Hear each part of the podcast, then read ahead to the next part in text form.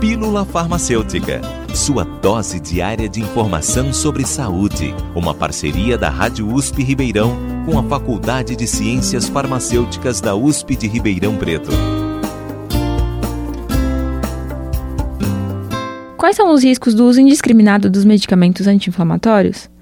É um hábito muito comum entre os brasileiros tomar um anti-inflamatório assim que se sente uma dor de cabeça ou irritação na garganta.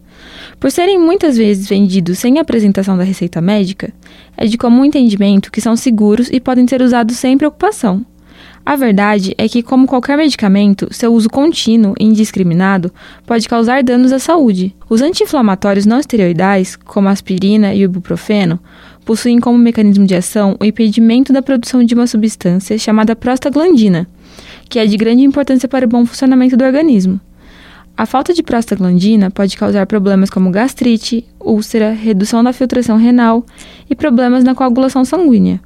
Os anti-inflamatórios corticoides, que também possuem a função de diminuir as defesas do corpo, devem ser usados apenas em casos de grande necessidade, como em pessoas com doenças autoimunes, este cuidado é necessário porque os corticoides causam alterações metabólicas, como variações no açúcar no sangue, hipertensão e perda de potássio.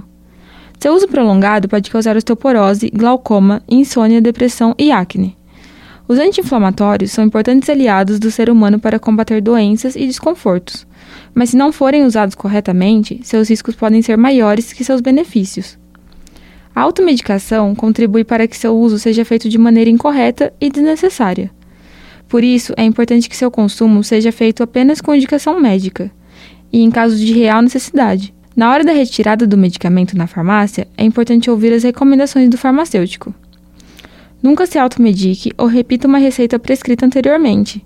Se você tiver dúvidas sobre os anti-inflamatórios, procure o profissional da saúde mais próximo.